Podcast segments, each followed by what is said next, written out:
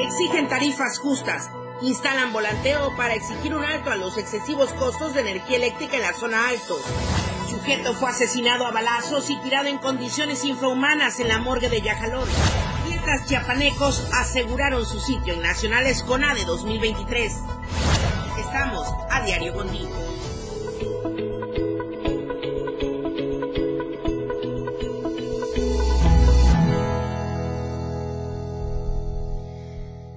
Muy buenos días, bienvenidos a la información en AM Diario. Soy Lucero Rodríguez Ovilla, les saludo con muchísimo gusto a través del 97.7 de FM, la radio del diario y también a través de las plataformas digitales. Estamos en Facebook, Twitter, Instagram, en todas donde usted pueda dar un clic. Ahí estamos con la mejor información. El tema de hoy para que nos comente y nos deje sus opiniones durante la transmisión de AM Diario es hashtag tarifas justas de luz. Es que es eh, la petición incansable de los chiapanecos que hayan tarifas justas, no excesivas de la energía eléctrica. Con este tema vamos más adelante con mi compañera Janet Hernández, pero ahorita de entrada, José Salazar, justamente verificando el tráfico vehicular y a la entrada oriente de Tuxtla Gutiérrez, bueno, esta zona conurbada con Chiapa de Corzo, intenso el tráfico. Muy buenos días. Muy buenos días, Lucero. Eh, lamentable la situación que se está presentando en estos momentos aquí en lo que es la entrada a Tuxtla Gutiérrez en la carretera eh, Chapa de Corso Tuxtla, justamente unos unos eh, metros de antes del desvío hacia el aeropuerto. En ese sentido, pues se volcó un camión de madera y en estos momentos solamente hay personal de la Guardia Nacional y no hay una grúa que logre levantar la unidad. Están realizando el peritaje por lo que se estima que va a tardar un aproximado de 40 minutos Lucero en lo que llega la grúa, la cual tendrá que ingresar en sentido contrario debido a las largas filas que se están presentando. Para darnos una idea de la magnitud de las largas filas eh, hacia el aeropuerto, las largas filas están hacia, la altura de lo que es la planta de la mosca. Desde ahí, Lucero, están eh, las largas filas y de Chiapa de Corzo hacia Tuxtla estaríamos hablando que ya casi está a punto de llegar a lo que es el puente de Chiapa de Corzo. Largas filas que se están generando en torno y sobre todo el exhorto que se le hace a la población es que eh, pues manejen con precaución y que sean conscientes de que todos vamos a, vamos a llegar tarde porque antes de metros antes de llegar a donde está volcada esta unidad se hace un corte y se reduce a un solo carril para pasar. Estamos hablando que vienen tres, tres coches en, en esta carretera y que bueno, tienen que ser conscientes de que tienen que dejar pasar a uno por uno para que esto se esté eh, pues agilizando o no haya un roce o otro percance que pueda generar nuevamente más largas filas. Ese es el exhorto que se le hace a la población y bueno, estaremos pendientes de esta pues situación que hoy toma eh, sorprendidos a toda la población, principalmente aquellos que tienen que llegar a trabajar para que avisen con tiempo de que pues está esta situación que les impedirá llegar con tiempo lucero literal. Eh, para llegar a ese punto estaríamos hablando que al, al movimiento del carro, ya sea transporte público o privado, estamos hablando de más de 40 minutos. Entonces, el tráfico intenso en la entrada oriente hacia Tuxtla Gutiérrez, viniendo de Chiapa de Corzo, tome sus precauciones. José, específicamente a qué altura está este accidente, nuevamente para la gente que nos está escuchando a través del 97.7. Está pasando lo que sería el puente del desvío hacia el aeropuerto. Estaríamos a unos metros de la eh, de la, la primer gasolinera que uno se topa antes de llegar a la Escuela de Trabajo Social, mi estimada Lucero. Justo donde de por sí hay mucho tráfico, ahora intenso. Hay que tomar las precauciones necesarias. Muchísimas gracias, José Salazar. Siempre tu reporte oportuno, muy completo. Muy buenos días. Buenos días. Las temperaturas, ¿cómo estarán el día de hoy? Aquí se lo presentamos. El clima en Diario TV Multimedia.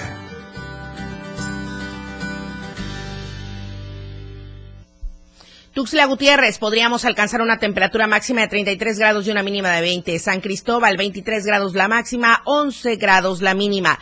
Comitán, 27 grados podría ser la temperatura máxima, 14 grados la temperatura mínima. En Tapachula, 34 grados como máxima, 21 grados como mínima. Hay que tomar en cuenta porque también, de acuerdo a lo que está en nuestro impreso diario de Chiapas el día de hoy, se asoma un frente frío, un canal de baja presión sobre el Golfo de México que permitirá la presencia de aire frío hacia el sureste mexicano, un nuevo sistema frontal que se encontrará al norte. Hay que tener mucho cuidado ahí, sobre todo con las enfermedades respiratorias y toda esta información también la puede encontrar en nuestro impreso diario de Chiapas. Gracias, Dani, por ponernos siempre el diario de Chiapas de la edición del día. Janet Hernández, muy buenos días, mucha actividad, no tan buena, pues está la Feria de la Primavera y de la Paz, que aparentemente hay menos paz ni menos primavera allá en San Cristóbal, ¿verdad? Pero están eh, sucediendo los, eh, las actividades y también las manifestaciones y los volanteos y cómo va todo allá en la zona altos. Muy buenos días.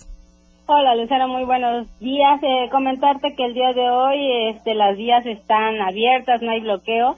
El día de ayer más de 300 personas integrantes de la organización Luz y Fuerza del Pueblo, adherentes a la sexta declaración de la selva Lacandona, instalaron un volanteo en la carretera de Cuota San Cristóbal Tuzla Gutiérrez a la altura del kilómetro 46 para exigir un alto a las tarifas de la energía eléctrica en la región Altos de Chiapas. Los campesinos exigieron al gobierno un alto a las altas tarifas de energía, ya que fue un compromiso de Andrés Manuel López Obrador durante su campaña bajar los costos en cada domicilio, porque algunas familias les llega hasta dos o tres mil pesos por recibo y únicamente tienen un foco. Uno de los representantes señaló que esta manifestación también era para recordar la muerte del general Emiliano Zapata. Indicó que esto no es justo, que Chiapas, Chiapas esté pagando un alto costo de la energía porque es el estado que genera la energía a varios estados y países de Centroamérica. Después de una hora y media, estas personas se retiraron, únicamente fue volanteo, no obstruyeron las vías. Sin embargo, el grupo interinstitucional mantuvo presencia por si estas personas realizaban algún bloqueo. Así que ahorita hasta este momento están libres las vías carreteras, Lucero. Libres las vías carreteras hacia San Cristóbal. ¿Cómo permanece la ciudad en estos momentos, Janet, eh, durante el transcurso de las últimas horas? Hay operativos de seguridad. ¿Qué es lo que ha sucedido, sobre todo con las actividades de esta Feria de la Primavera y de la Paz? ¿La gente ha salido? ¿De nuevo se han retomado las actividades? ¿Cómo se ha dado? Sí, eh, comentarte que hay mucha afluencia de turistas nacionales, internacionales, locales y este están llegando a todas las actividades que pues hubieron en Semana Santa y ahora en la semana de feria. Los dispositivos de seguridad están en diferentes puntos estratégicos en el mercado porque hace como tres días hubo una balacera ahí, pero este el grupo interinstitucional también mantiene presencia ahí, el kilómetro 46 en el crucero San Pablo, eh, está resguardando también algunos puntos de la feria, donde está llevando los eventos de la feria. Muy bien, Janet Hernández, muchísimas gracias. Muy buenos días. Buenos días. Hola, Tapachula, de la zona altos, nos vamos hasta el Soconusco. Muy buenos días, Valeria Córdoba.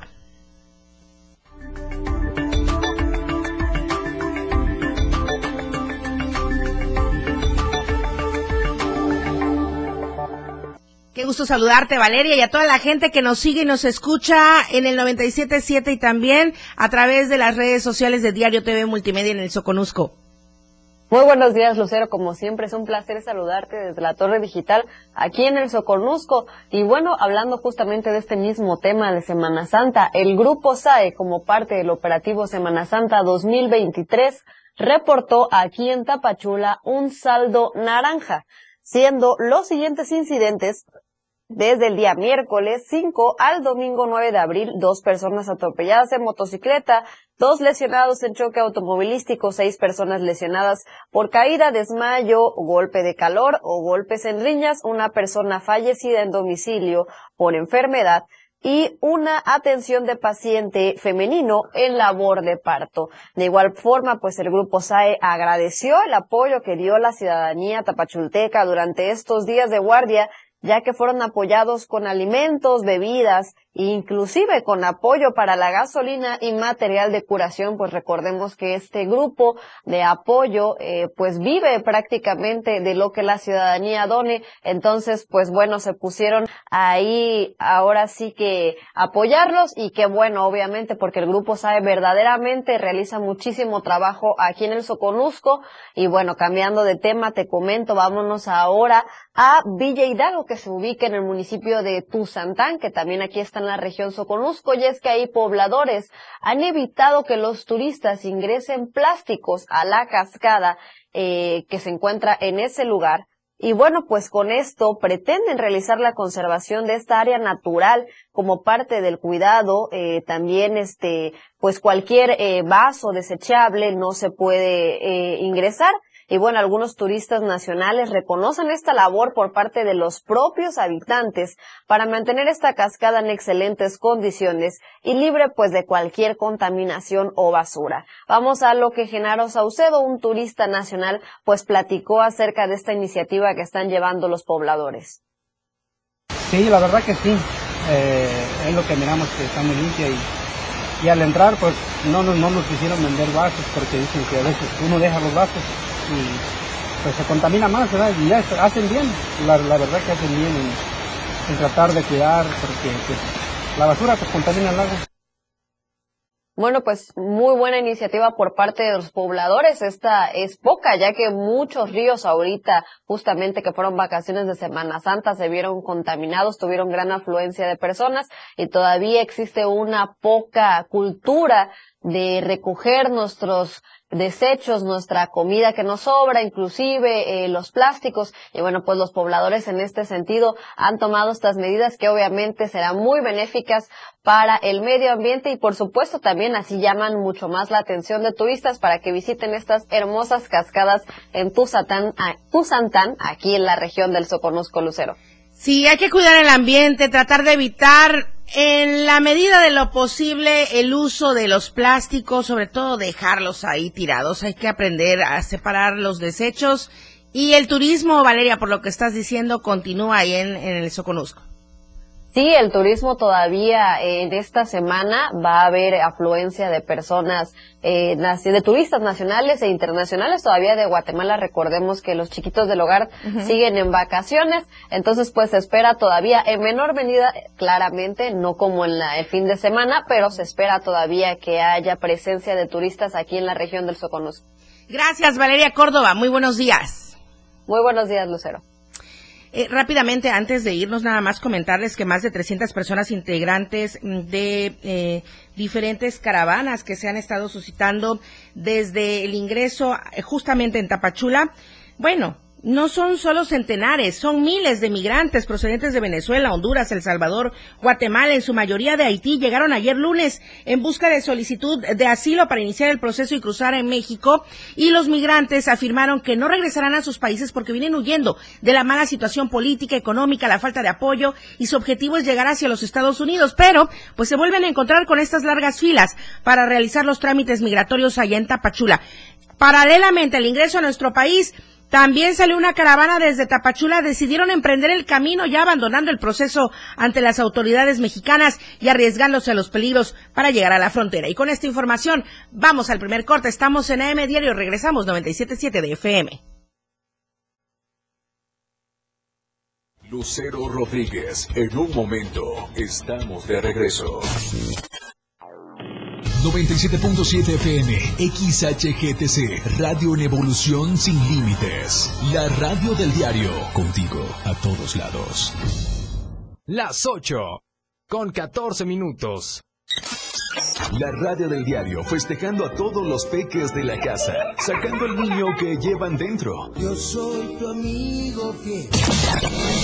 Hola, ¿qué tal, corazones santos? Yo soy el patrón y quiero contarles de que, pues, bueno, yo de pequeño, cuando era niño, ahora soy niño. No, no es cierto. Pues yo me despertaba los fines de semana viendo en familia con Chabelo. Me gustaba mucho jugar carritos de Hot Wheels y, bueno, disfrutar de toda la familia. Así que espero que también ustedes hagan lo mismo con su familia y disfruten del día a día. La radio del diario, divirtiéndote a todos lados. Yo soy tu amigo fiel. celebrando el Día de las Niñas y Niños. En la radio del diario sacamos el niño que llevamos dentro y te invitamos a que nos acompañes este domingo 30 de abril en punto de las 11 de la mañana en la plancha del Parque Bicentenario. Los locutores de la radio del diario se han disfrazado de tus personajes favoritos para alegrarte el día y te regalarán muchos juguetes y dulces. Pero sobre todo te harán pasar una mañana muy amena y divertida con sus distintas dinámicas. Además contaremos con la presencia de payasos, muchas sorpresas y regalos para ti. Recuerda, domingo 30 de abril, no lo olvides, 11 de la mañana, plancha del Parque Bicentenario. La radio del diario 97.7 FM. Sacando el niño que llevan dentro. Jugando contigo a todos lados.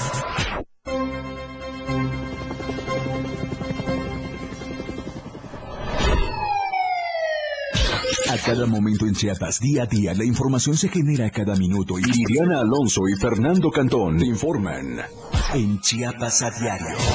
Chiapas a diario. De lunes a viernes de 2 a 3 de la tarde por el 97.7 FM. La radio del diario. Iridiana Alonso y Fernando Cantón en Chiapas a diario. Oportuna y objetiva es AM, diario. Continuamos.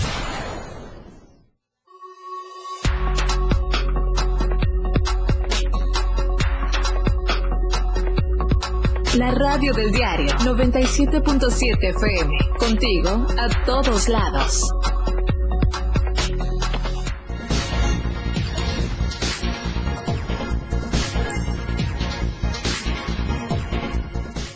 Recuerde también que estamos a través del mensajero WhatsApp. Aquí en la cabina, Manolo Vázquez le contesta directamente en el 961-228-60 para que nos deje todos sus comentarios. Y también durante la transmisión, el hashtag del día de hoy es tarifas justas de luz. Voy con Adaibet Morales. Ayer también estuvo bloqueado el camino hacia frontera Comalapa, Adaibet, y eh, hoy ya está liberado. Muy buenos días. ¿Qué tal, Lucero? Muy buenos días ya se confirmó que el tramo carretero de frontera Comalapa hacia Comitán ya está eh, libre de la circulación. Eh, no se supo quién eran las personas y cuál era la petición. De manera extraoficial, pues circulaba que habían enfrentamientos sobre, en la madrugada, información que las autoridades pues mantienen una mesura. El, tramo carretero pues ya ya está libre para que vayan a viajar hacia Potosintla, Comitán, Tapachula, o la parte de la mesilla Guatemala, pues ya pueden hacerlo con seguridad ya que eh, se está eh, libre el tráfico. Muy bien, Adaibet. Eh, los caminos eh, durante esta zona de la meseta comiteca listos para seguir recibiendo el turismo porque seguimos eh, con una semana más de vacaciones en lo académico, por ejemplo. Así es, Lucero. El tramo carretero que conduce a San Cristóbal también está libre también hacia Topisca, también está libre la circulación de Comitán hacia eh, Simol, también libre, y Margaritas, Comitán, toda esta parte donde hay lugares turísticos, pues sí se puede circular con toda confianza para que sigan eh, recorriendo los lugares turísticos. Un martes ya retomando la normalidad. Muchísimas gracias a David Morales. Muy buenos días. Buenos días. Seguimos con más información. En los últimos 20 años, bueno, sí hay una noticia importante y buena y favorable. En Chiapas, el nivel alto de rezago social decreció 88%. Es una información de mi compañero Ainer González. En los últimos 20 años, más de 4.000 localidades chiapanecas pasaron de registrar un grado alto de rezago social a reportar un nivel bajo de rezago social Así lo destaca el informe Rezago Social Longitudinal para las localidades de Chiapas del Consejo Nacional de Evaluación de la Política de Desarrollo Social, Coneval. El Consejo considera que si bien en las últimas dos décadas Chiapas ha disminuido en un 88% el número de localidades en alto nivel de rezago, el número de localidades en bajo nivel de rezago social ha crecido en un 91%, esto de pasar de 687 localidades en el año 2000 a 8.305 localidades para el año 2020. Por lo anterior, destaca que en los últimos 20 años de medición alrededor de 361 localidades han mantenido un nivel alto de rezago social persistente. En este contexto, el Coneval refiere que este informe da seguimiento en el tiempo a una medida que agrega indicadores de educación, acceso a los servicios de salud, calidad y espacios de la vivienda, servicios básicos en la vivienda y bienes en el hogar en las localidades de todo el país. Para Diario Media Group, Ainer González. La Asociación Civil No Más Niños Huérfanos de Padres Vivos AC se manifestó el día de ayer por el actuar de algunos jueces y están solicitando la destitución. Aquí están los motivos. Mi compañero Carlos Rosales dio cobertura a esta información.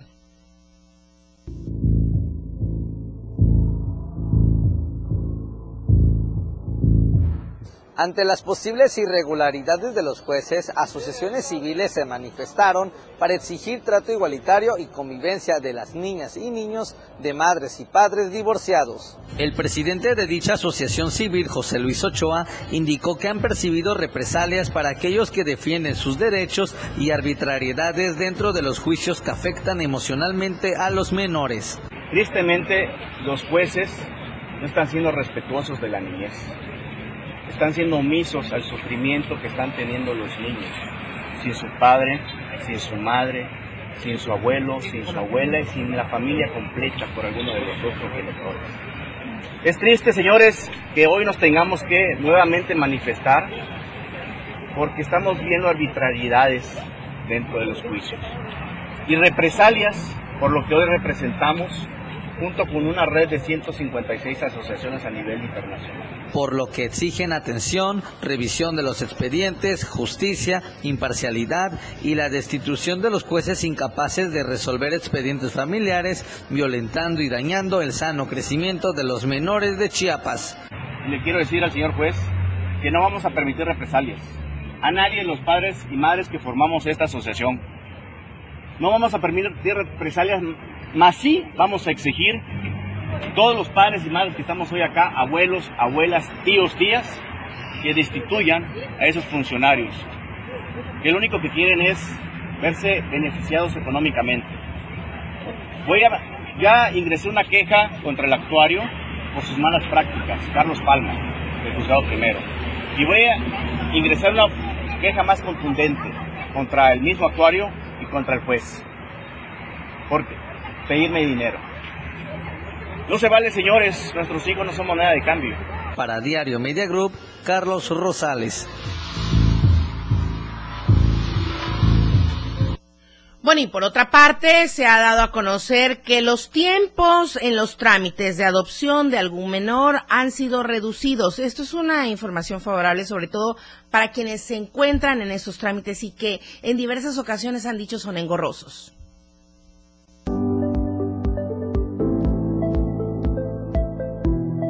Desde hace poco menos de tres años el proceso de adopción en Chiapas ha sido simplificado. Esto debido a la ley de adopción el cual acorta los tiempos de espera para una pareja que desea, con ansias, a un pequeño en su hogar. Delia María González Flandes, directora general del DIF Chiapas, mencionó que estos trámites han sido reducidos a tal grado que el estudio a las familias que busquen ser padres adoptivos se ha reducido de seis meses a un año, procesos que antes llegaban a durar hasta cuatro años.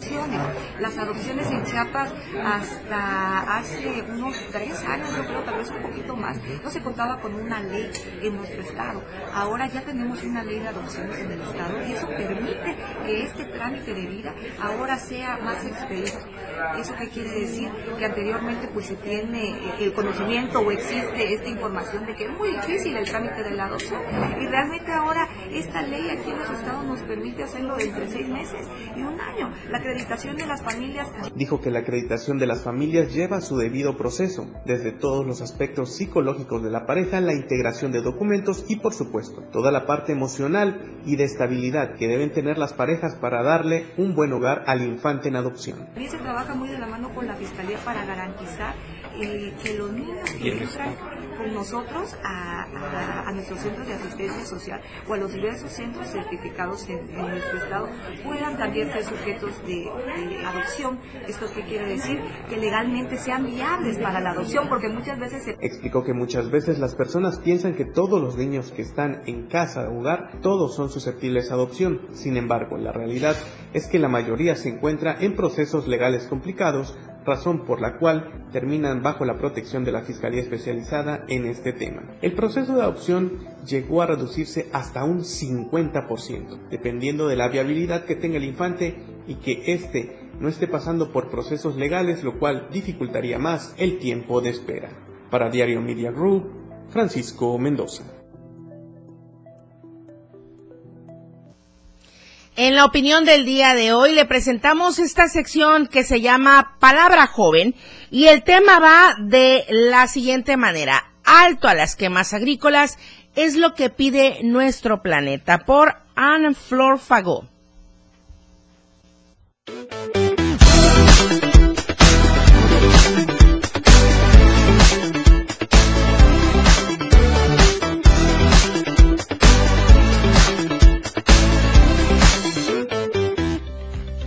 Nuestro planeta se está quemando ante nuestros ojos. Con unos 6.500 incendios cada año por quemas agrícolas, Chiapas es considerada una de las entidades con mayor incidencia en este rubro.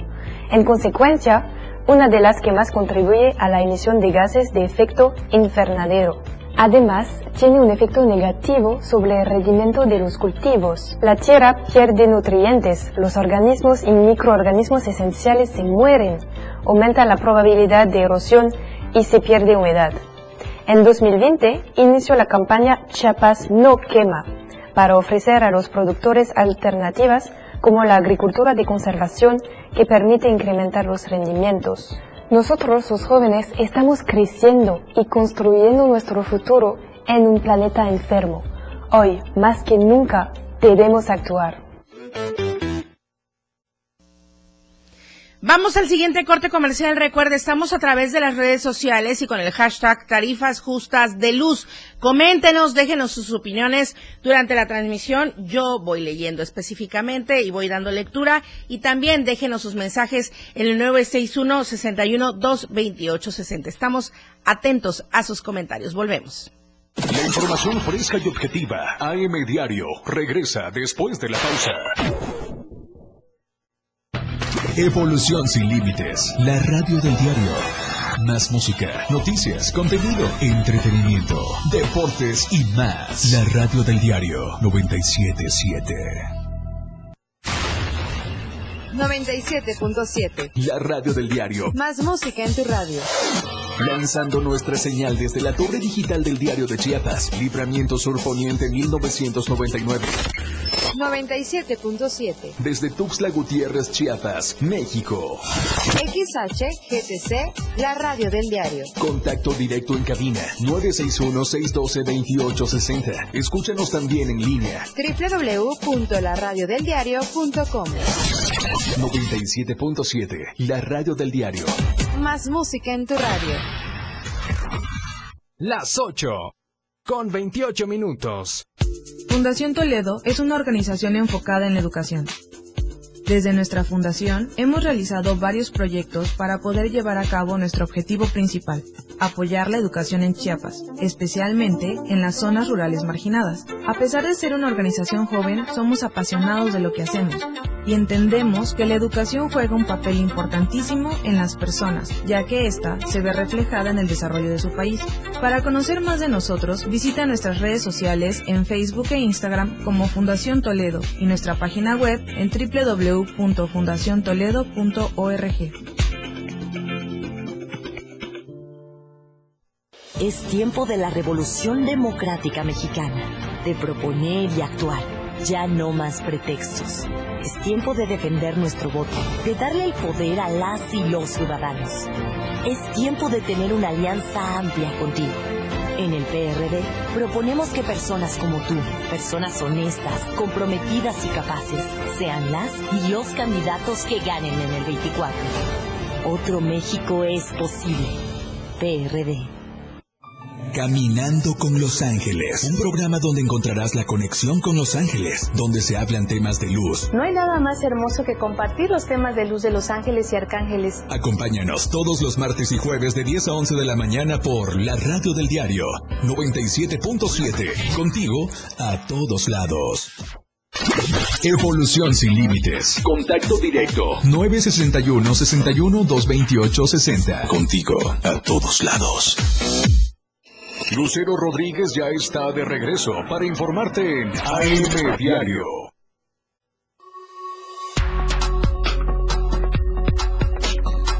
La radio del diario 97.7.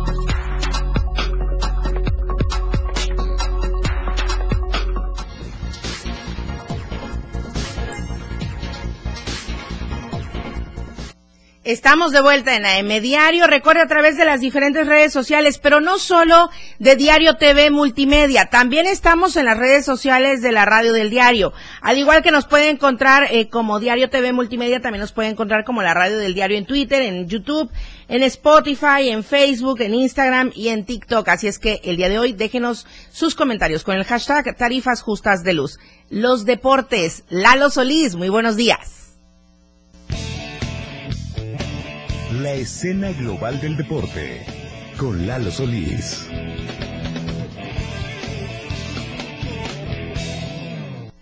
¿Qué tal? Muy buenos días, bienvenidos a la información deportiva. Y si hay una red social nueva, ahí vamos a estar. Ahí vamos a estar. Bueno, vamos a arrancar con la sección deportiva de este día, platicando con ustedes acerca de los resultados que tuvo la delegación de la Asociación Deportiva de Deporte Escolar de Chiapas, ADECH, allá en el selectivo nacional que se disputó en Puebla dentro del Taekwondo. Vaya que sí les fue muy bien porque hay 17 atletas que lograron su clasificación a diversos eventos internacionales, partiendo pues desde el combate. Vemos en pantalla los ganadores como fue el caso de algunos que calificaron en categorías menores a la gimnasiada que se va a realizar en Río de Janeiro, como es el caso de Enrique Salazar, Camila de León, Dana Bustamante, Manuel Cepeda, Bricia Obando, Jared Ulloa y Diana Villatoro, entre otros que pues bueno, tendrán que concentrarse para trabajar previo a trasladarse hasta Río de Janeiro para participar en la gimnasiada. Y también eh, algunos que lograron su clasificación al evento mundial que para fortuna de ellos se va a realizar en, se va a realizar en México, pues hay nombres por ejemplo como el de Carol Chatú, Diego Hernández y Romina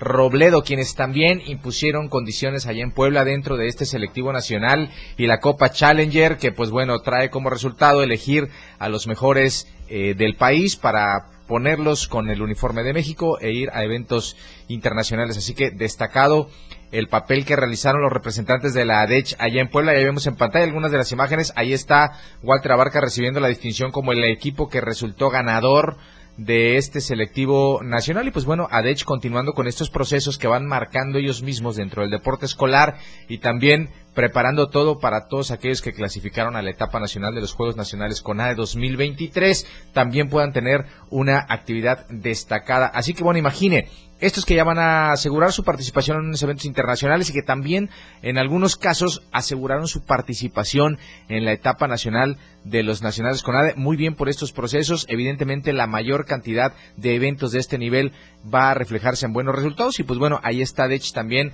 eh, cumpliendo algunas de las situaciones que muchas veces les han señalado. Eh, en algunos casos se les ha mencionado que no son federados, pues bueno, si no existiera una federación no hubiera estos eventos y no hubiera clasificación a eventos internacionales. Entonces por ahí vayamos tomando pues conciencia de que esta organización tiene la estructura suficiente para poder llevar a los atletas a eventos de gran nivel y muestra de ellos está este selectivo nacional que se realizó en Puebla donde Chiapas de nueva cuenta volvió a tener grandes resultados. Vamos a platicar un poquito de la tercera división profesional porque se jugó la penúltima fecha de la temporada regular para los equipos chiapanecos. Son cinco los representativos que tenemos en nuestra entidad que toman parte en este torneo de la tercera división y muchos de ellos estaban jugándose algunos momentos importantes. Todavía eh, está esta posibilidad de que algunos puedan calificar, pero necesitaban obtener buenos resultados. En pantalla estamos viendo el partido que disputaron UDS y Garra Frailescana allá en Comitán. Empataron a dos goles en un partido bastante entretenido y los visitantes se llevaron el punto extra con eh, el triunfo en penales. Ahí le voy a contar las posiciones para que vean cómo este Garra Frailescana de la nada eh, de, reciente aparición, pues bueno, ahí va hilvanando buenos resultados. Ese fue uno de, los partidos que se disputó. También eh, Chifut no tuvo tanta fortuna en casa, terminó eh, perdiendo 5-4 ante Ixtepec. Eh, Pro Food Soccer o Coletos, los que juegan en San Cristóbal, jugaban en la Cala y a ver a dónde juegan el próximo torneo. Ganaron 3 por 1 a Milenarios y completaron la eh, Legión Chiapaneca el resultado entre Lechuzas que ganó 2 por 0 en su visita a Antequera. De esta manera, Lechuzas eh, es el mejor chiapaneco hasta el momento en la tabla general, aunque es cuarto lugar con 34 unidades. En el quinto está Coletos con 33. UDS se fue hasta el sexto puesto con este empate y no poder sumar el punto extra con 32 unidades. Garra Frailescana es séptimo con 28 puntos y en el octavo está Chifut con 23 unidades. Así es como se van a ubicar todavía con la falta de una jornada los equipos chiapanecos en este torneo y pues bueno, seguramente intentarán cerrar de la mejor forma para conseguir más puntos y en una de esas podamos tener por lo menos a un equipo chiapaneco en la liguilla. Todo parece indicar que Lechuzas pudiera conseguir este objetivo. Vamos a ver cómo cierran el torneo, cómo les va en esa última fecha y si con el resultado que consigan pueden meterse por tercer torneo consecutivo, por cuarto torneo consecutivo a la liguilla. Así que bueno, ahí está lo que pasó con los equipos chiapanecos, ahí está esta penúltima jornada que se disputaron en varios frentes y que pues bueno, se dividieron ahí en triunfos y derrotas. Solamente Chifut no pudo tener un buen resultado, UDS y Garra Fraliscana, que insisto vemos en pantalla, repartieron puntos, Antequera recibió a Lechuzas y pues los chiapanecos se pusieron condiciones y finalmente Profut Soccer derrotó en San Cristóbal de las Casas tres goles por uno a Milenarios de Oaxaca. Así pues los gracias Charlie por el eh, mensaje. Eh, así terminaron pues los resultados de esta tercera división. Ahí están los equipos chapanecos. Todavía resta una jornada y veremos cómo cierran el torneo Vamos a platicar también de una información que es bastante importante, ya que pues eh, eh, después de los macro regionales que se programaron y que se disputaron en diversas sedes, ya hay atletas chiapanecos clasificados a la etapa nacional de eh, Juegos CONADE 2023 y pues bueno, los procesos han ido marcando la pauta para que algunos cumplan los pronósticos, habrá una que otra sorpresa, pero sin duda eh, de nueva cuenta sacando la casta por el deporte chapaneco. Las luchas asociadas es hasta el momento la disciplina que más competidores ha clasificado. Tiene 20 luchadores que van a buscar medallas en esta etapa nacional. Judo calificó 6, karate clasificó a 5 y box tiene hasta el momento 6 representantes. Tenis de mesa, boxeo, luchas frontón, alterofilia, triatlón, karate y judo son las disciplinas que ya aseguraron a representantes en la etapa nacional. Ahí vemos en pantalla las fotos oficiales de quienes nos fueron a representar en los eh, macroregionales y que pues bueno, ahora ya pueden presumir van a representar a nuestro estado en la etapa nacional. La mayor parte de las disciplinas se van a disputar en Tabasco, algunas otras tienen subsedes, pero bueno, triatlón también ya tiene clasificados y ahí nos vamos de a poco eh, conociendo a quienes van a tratar de superar lo realizado el año pasado en la etapa nacional de los Juegos CONADE 2023. Felicidades pues a todos aquellos que ya consiguieron este gran logro que es meterse a la etapa nacional. Vamos a cerrar la sección de deportes platicando un poquito de básquetbol y es que en la NBA hoy se pone en marcha el play-in, una modalidad que se introdujo hace un par de años en esta eh, disciplina que pone a cuatro equipos de cada una de las conferencias a buscar los últimos dos puestos para clasificar a los playoffs. Y en esta ocasión se va a jugar de esa manera. Ahí lo tiene en pantalla. En la conferencia eh, del oeste, los Pelicans de New Orleans contra el Oklahoma Thunder y los Lakers de Los Ángeles contra los Minnesota Timberwolves. En el este están los Toros de Chicago contra los Raptors de Toronto, mientras que el Miami Heat hará lo propio contra los halcones de Atlanta. ¿Cómo está este asunto? Pues bueno, le explico. Los juegos importantes son los que se disputan hoy, que va a ser el de Lakers contra Timberwolves a las 8 de la noche y el de Toronto contra Chicago. Los ganadores de esos partidos van directo a la siembra, directo a la siembra. Entonces, ya el perdedor de Lakers contra Minnesota enfrenta al ganador de los Pelicans contra el Thunder, mientras que el perdedor de Toronto contra Chicago enfrentará al ganador de Miami y Atlanta. Sí, yo sé que es un show esta combinación, esta fórmula, pero bueno, este play-in tiene mucha emoción porque es a un juego, hay equipos que tienen la posibilidad de ir directo, los que pierdan tienen una posibilidad más, Así que pues bueno, para conocer únicamente al séptimo y octavo sembrado de cada una de las categorías. Y en el medio, usted puede ver a los equipos que ya están esperando rival para arrancar la competencia. Digamos que Lakers gana y se mete, sería el séptimo sembrado del oeste y se enfrentaría a Memphis. Mientras que eh, si gana Chicago o Toronto, el que gane de ese partido se enfrentaría a los Celtics de Boston, mientras que el resultado de las segundas combinaciones ya los espera Denver en el oeste y Milwaukee en el o en el este. Así que bueno, ahí está. En la no se preocupe porque en la remontada, en la remontada vamos a tratar de desmenuzarle un poquito cómo va a estar el arranque de la fase final de la NBA. Mientras tanto, pues yo lo quiero invitar precisamente a eso, a que al punto del mediodía nos escuche a través del 97.7 de FM la radio del diario contigo a todos lados. Ahí vamos a estar con Jorge Mazariegos en la remontada. Y pues bueno, es martes. ¿Qué le digo? Es martes. la, informa la información deportiva, sí, no, ya ni qué decir. sea feliz, esté contento. a las 12 del día la remontada, entonces con los mejores temas, los que también pueden encontrar aquí en el impreso diario de Chiapas, Sí, hoy traemos bastante información en el impreso, principalmente lo que se nos rezagó, por ejemplo, toda la estadística de la jornada 14 de la Liga MX para que usted conozca cuáles fueron los resultados, cómo está la tabla general y todos los detalles. Y también hay otra información a la par que le puede resultar importante, la columna, por ejemplo, de Dan Sánchez que salió publicada hoy. Y pues bueno, también adelantaremos un poquito hoy en la remontada de todo lo que se va a hablar mañana, como por ejemplo este título de ADECH que es importante que ya le comentamos y cómo está el panorama para los equipos de la tercera división profesional que juegan en Chiapas. Pues ahí está toda la información local, nacional e internacional en materia deportiva en la remontada en punto de las 12. Muchísimas gracias, Lalo. Nos vemos el jueves. Sale, claro que sí. Muy buenos días. Seguimos con el panorama COVID. Estadísticas, reportes, información. COVID-19.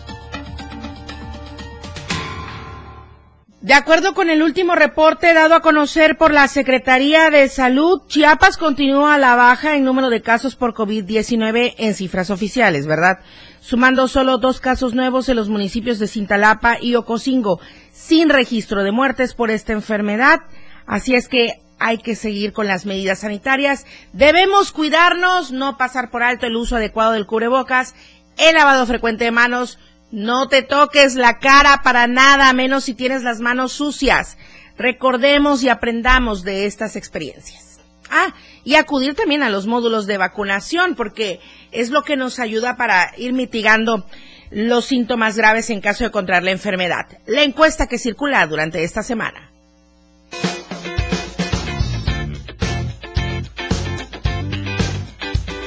En el diario Media Group nos interesa conocer tu opinión. La pregunta de esta semana es, ¿ha mejorado el transporte público de tu ciudad? Respóndenos. ¿Sí? ¿Es cómodo y seguro? ¿O no? Sigue siendo pésimo. Vota pues a través de nuestra cuenta de Twitter, arroba Chiapas. Yo te invito a que participes, comentes y compartas.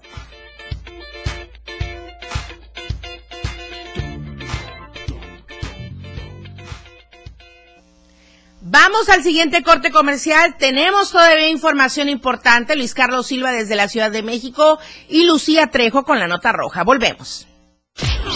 La información continúa en AM Diario, después del corte.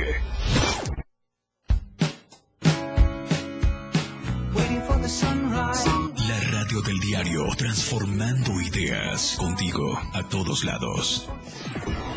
Las 8 con 43 minutos. Si ves un incendio forestal, repórtalo. Al 800-737-0000 o al 911. Ya sea en el campo o en carretera, no arrojes cerillos o cigarros encendidos. Evita hacer fogatas en zonas forestales. Si haces una quema agropecuaria, avisa a tu municipio y recuerda que debes hacer uso de la norma oficial mexicana 015, que señala, revisa que no haya mucho viento, ni quemes a mediodía, verifica que no existan incendios o quemas en predios cercanos. Avisa a vecinos de los terrenos. Prevenir es más fácil. Comisión Nacional Forestal. Gobierno de México. La piedra y el activo afectan tu cerebro, te matan las neuronas y son muy adictivos. Yo sé lo que te digo, pues he sido testigo. Piensa más en tu gente, tu vida y tus amigos. Escucha lo que te digo, pues es verdad. El negocio de la droga es algo que termina mal. Escucha bien, hermano, porque esto te hace daño. El negocio de la droga es algo que termina mal. Esto siempre acaba mal, acaba mal. Si necesitas ayuda, llama a la línea de la vida 800-911-2000. El estilo de música a tu medida. La radio del diario 977. Contigo a todos lados. Cultura y ciencia. Un espacio para entender los cambios de la vida diaria, impulsando los nuevos valores chiapanecos. Escucha a Ángel Cañas y Rafael Molina todos los sábados de 9 a 10 de la mañana, con sus invitados, en el que abordarán temas relacionados a los ámbitos cultural y científicos, cultura y ciencia, siempre a la vanguardia. Por la radio del diario 97.7 FM. A todos lados. Ahora las noches de lunes a jueves se disfrutan más en compañía de Moisés Jurado. Disfruta de la mejor música de ayer, hoy y siempre, en punto de las 9 de la noche en Las Inolvidables de la Radio del Diario. Contigo a todos lados.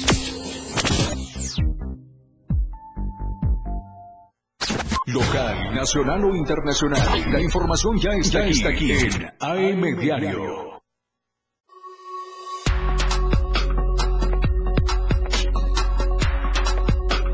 La radio del diario 97.7 FM. Contigo a todos lados.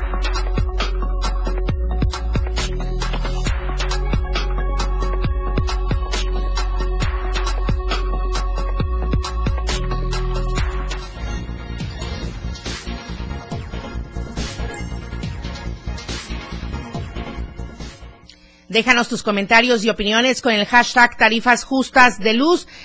Ayer se estuvieron manifestando eh, integrantes de la organización Luz y Fuerza del Pueblo para exigir tarifas justas de luz en nuestro estado de Chiapas. Durante la transmisión puedes dejarnos estos comentarios. Mientras tanto, me enlazo hasta la Ciudad de México con mi compañero Luis Carlos Silva. Luis Carlos, quebró Interjet. Hola, ¿cómo estás, Lucero? Gracias, buenos días, cordial saludo para ti. Muy buenos días. Del auditorio. Pues sí, un juez federal declaró la quiebra de Interjet y ordenó poner a la venta todos los bienes de la aerolínea para cubrir los adeudos que se estiman en 40 mil millones de pesos y es que 5 mil trabajadores de esta empresa quedaron en el limbo. Saúl Martínez Lira, Lucero Auditorio, juez segundo de distrito en materia de concursos mercantiles, dictó el fallo en el que se instruye también ratificar y nombrar a un síndico que será el encargado de la liquidación de los activos de la empresa. Interjet, una de las líneas más importantes de México que volaba a 27 destinos en el país y más de 10 en los Estados Unidos y Centro y Sudamérica, pues ahora tendrá las alas rotas y deberá en su oportunidad tener este, este, este sentido común de poder entregarle los activos directamente a los trabajadores. Así lo advierte este juzgador. En el fallo notificado ayer, lunes, el juez Martínez Lira instruye poner eh, los bienes de la aerolínea a disposición del síndico a fin de que sea nombrado el en el transcurso de, esta misma semana. Te quiero comentar que en julio de 2021 ordenó directamente a la empresa de Miguel Alemán, Magnani, pues ser eh, precisamente eh, partícipe de esta situación y una vez de que se realizó el, concurso mercantil ya se tomó esta determinación. Cabe destacar que junto con aerolíneas como Aeromar, en la misma Aerocalifornia y ahora Interjet, estas empresas mexicanas dejan de volar debido a sus deudos muy fuertes precisamente con el sindicato de los aviadores, de los pilotos y sobre todo por los problemas de turbocina que se presentan directamente en el arrendamiento de estas aerolíneas. Finalmente, te informo que en 2019 la deuda ante el SAT era por 690 millones de pesos y provocó precisamente la situación más ah, fuerte y sobre todo más apremiante para que la misma empresa deje de volar. Finalmente, las autoridades aeroportuarias de la Ciudad de México insisten en la oportunidad de ser auditorio de que se liquiden estos activos para que de inmediato se proceda a la liquidación de los trabajadores, tanto sobrecargos, pilotos, gente de mantenimiento y en tierra, que desafortunadamente ahora están sin trabajo. Hasta aquí mi reporte, que pasen una excelente mañana. Luis Carlos, liquidar conforme a la ley, apegados a la ley, pero ¿habrá alguna movilización o actividad por parte de todos estos trabajadores, cinco mil trabajadores que van a perder su empleo?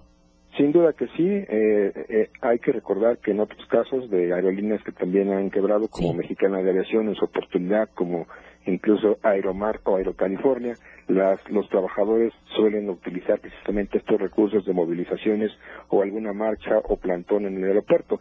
Esto está previsto en la ley, aunque definitivamente, como tú bien lo señalas, el hecho de que sean 5.000 familias que se queden sin trabajo, pues les permite en su oportunidad alzar la voz y hacer alguna manifestación. Sin duda podría ocurrir esto. Lo cierto es que el fallo del juez federal es, inapelable, ellos tendrán que recibir sus indemnizaciones, pero los activos, es decir, lo que, lo que los bienes que tiene la empresa, deben de ser subastados y rematados y en su oportunidad de lo que ahí se obtenga, empezarán las liquidaciones. Sería un proceso muy largo, Lucero, habrá que esperar el desarrollo del mismo y estaremos informando oportunamente lo que ocurra aquí en la capital de la República Mexicana. Gracias, Luis Carlos Silva, con la información siempre más importante nacional. Muchas gracias y un saludo muy fuerte para todos hasta la Ciudad de México. Muy buenos días. De vuelta aquí en Chiapas. ¿Qué le parece el transporte público? Híjole, esta pregunta que de verdad nos deja todavía con muchas, muchos, muchos pendientes, muchas cosas que decir, muchas cosas que contestar, pero si estamos así los ciudadanos o usuarios, es porque todavía no se actúa al respecto. Marco Antonio Alvarado hizo un sondeo de opinión.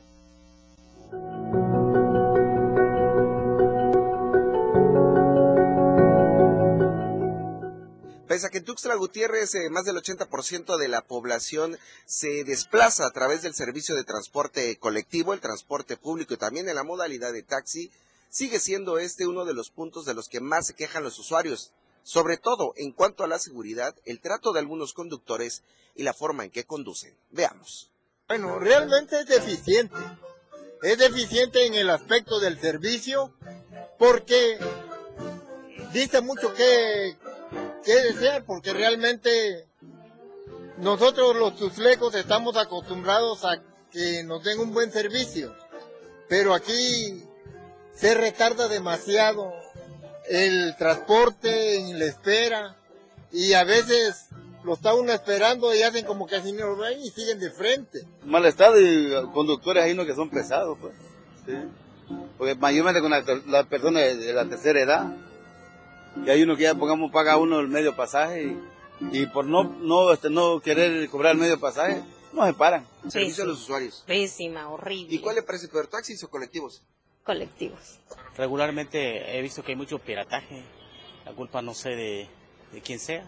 Muchos concesionarios se quejan de eso. Debe ser realmente la gente que anda en el volante quien, quien ocupa en esas concesiones, ¿no? Que hay personas que se hacen de 10, 15 20 concesiones y no es... No manejan. No es, no es, este, no es bueno, ¿no? Pues, eh, pues he visto que, que van como volando los, los, las combi, ¿no? Y pues es un, es un riesgo porque somos seres humanos quienes quien llevan ahí y pues yo consideraría de que se debe moderar la velocidad. La verdad, mi amigo, está bastante peligroso porque los choferes no tienen conciencia y también creo que los que le piden la cuenta, ¿no? Que son los dueños, porque me ha tocado bajar dos, tres cuadras antes porque vienen a una velocidad tremenda y pues ya es peligroso. Y los taxistas pues ya no se confía porque ya ve que se, se ha escuchado tantas cosas en las redes sociales, incluso a nosotros nos ha pasado que nos ha tocado con este taxistas que nos cobran una cantidad y se baja uno del taxi, pues ya se van con el dinero, ya no te dan el cambio. Entonces es bastante complicado la vida de un de una persona como nosotros que andamos este, en busca de un servicio público, ¿no?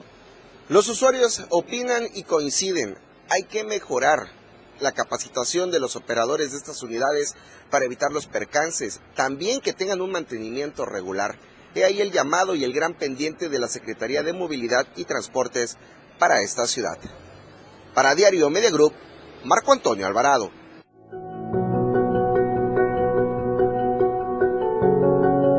Justo ayer en un semáforo eh, quedé a la par de un colectivo y las ventanas estaban a mi costado. Entonces me puse a observar y la gente va no pegados, van prácticamente uno sobre el otro para que puedan caber más de lo que tiene capacidad del asiento.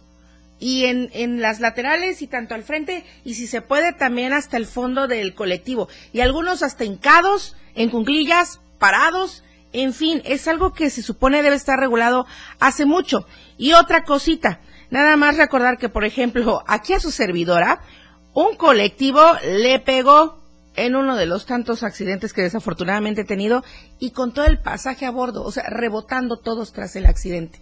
No, es una situación bastante difícil y complicada el transporte aquí en Tuxtla Gutiérrez.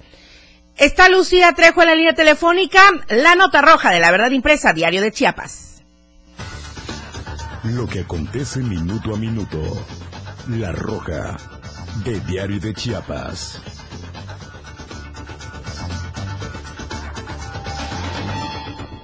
Lucía, muy buenos días, qué gusto saludarte. Hay una situación complicada eh, en este tema que nos vas a comentar. Hubo un asesinato por impactos de bala a un sujeto en el municipio de Sabanilla. Lo trasladaron hacia Yajalón a la morgue, pero las condiciones son infrahumanas. Lucía, muy buenos días.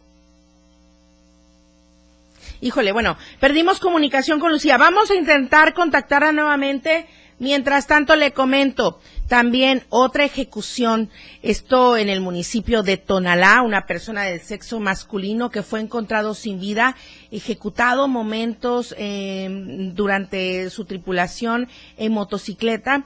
Esto sucedió sobre el tramo carretero federal número 200 Tonalá-Pijijiapan, a la altura del entronque a la localidad elegido Los Cocos Estación Tres Picos. Raúl Cabrera León trabajaba como gestor de cobranzas en una financiera allá en Tonalá. Los balazos fueron por la espalda, quedando su cuerpo sobre la cinta asfáltica. Vestía pantalón negro con una camisa blanca. Por el momento, pues se desconoce o hasta el cierre de edición, se desconoce el motivo de esta ejecución en plena carretera federal de esta región Istmo Costa. Por otra parte, en Berriozábal, el conductor de una camioneta perdió el control de su unidad y terminó incrustado en, contra un árbol en la zona de una cancha de básquetbol. Es que se metió pues a la cancha para decirlo en palabras más simples. Perdió el control y allá va hacia la cancha. Si no está el poste, se lleva de corbata a todos quienes estén en la cancha. Entonces, sí, afortunadamente, bueno, en las imágenes no se ve gente, pero pues quién va a estar ahí después de un choque, ¿verdad? Elementos de seguridad y protección civil arribaron a este lugar. José N. logró salir ileso de este percance. Agentes de tránsito llegaron para hacer lo propio y deslindar responsabilidades. Lucía Trejo retomó comunicación contigo. Buenos días. Muy buenos días, buenos días a tu auditorio. Efectivamente, de cuatro impactos de bala asesinan a Filiberto Pérez Hernández en el municipio de Sabanilla. El cuerpo de este hombre de 39 años de edad hasta el día de ayer por la noche se encontraba en la morgue del municipio de Yajalón sin que le realizaran la necropsia de ley. Y bien, Filiberto, quien en vida se dedicaba a atender una tienda de abarrotes, estuvo tirado en condiciones inhumanas ahí en la morgue, insalubre sobre todo. recordemos que este espacio, estas instalaciones están a cargo de la Fiscalía de Distrito Alto, que depende de la Fiscalía General del Estado de Chiapas. Filiberto fue asesinado el pasado domingo, aproximadamente a eso, a eso de las seis horas de la tarde, por hombres desconocidos, les dispararon cuatro balazos a la altura de la espalda y bueno, eso le provocó la muerte. Y aunque la policía municipal de Sabanilla arribó al lugar, estos no dieron con el paradero de, de los asesinos. Y bien, eh, lo entregaron ya por la, el día de ayer pasada las 11 de la noche ya presentaba un estado de descomposición. Oye, en un momento más vamos a, enlazarnos con sus familiares porque qué situación tan lamentable. Sí, claro, Lucía. Estamos hablando de un asesinato, estamos hablando de un crimen y que dejen el cuerpo en descomposición, pues que no tienen que entrar las investigaciones que ha dicho la autoridad correspondiente. En Sabanilla aparentemente no pasa nada. Es importante destacar que en este municipio hay un alto índice de delincuencia, presencia del crimen organizado, asaltos, violencia contra las mujeres. Ahí pueden puedes encontrar temas y lo vamos a dar a conocer, temas de niñas que están siendo vendidas. Y aquí estamos abiertos. Es un municipio que el alcalde José Darwin González Cabello hace como que todo está bien, no pasa nada y bueno, seguramente eso resulta cómodo, porque pues recordemos que Sabanilla está lejos de la capital chiapaneca, son seis horas de, de, camino, en condiciones terribles se encuentra sumido en la pobreza el municipio de Sabanilla, hay falta de carreteras, falta de energía eléctrica, falta de agua potable. Y bueno, ni hablar. Bien, en Lucía. Daremos seguimiento, por supuesto, a todo esto que nos comentas allá en el municipio de Sabanilla y también a las condiciones de la morgue y las investigaciones pendientes hasta llegar a un cuerpo en descomposición. Muchísimas gracias. Esto allá en Yajalón también, Sabanilla y Yajalón. Atentos con esos temas. Gracias, Lucía Trejo. Muy buenos días. Buenos días. Nos vamos, muchísimas gracias. Soy Lucero Rodríguez Ovilla, Charlie Solís en los controles de televisión, Manolo Vázquez en los controles de radio. Nos vemos mañana, 8 en punto, AM Diario. Gracias. Oportuna y objetiva en AM Diario. La información de todo lo que acontece a cada momento en Chiapas, México y el mundo. Te lo informa Lucero Rodríguez. De lunes a viernes de 8 a 9 de la mañana. Escúchanos en nuestra próxima emisión por esta frecuencia. 977 FM, la radio del diario. Editorial de la Radio del Diario.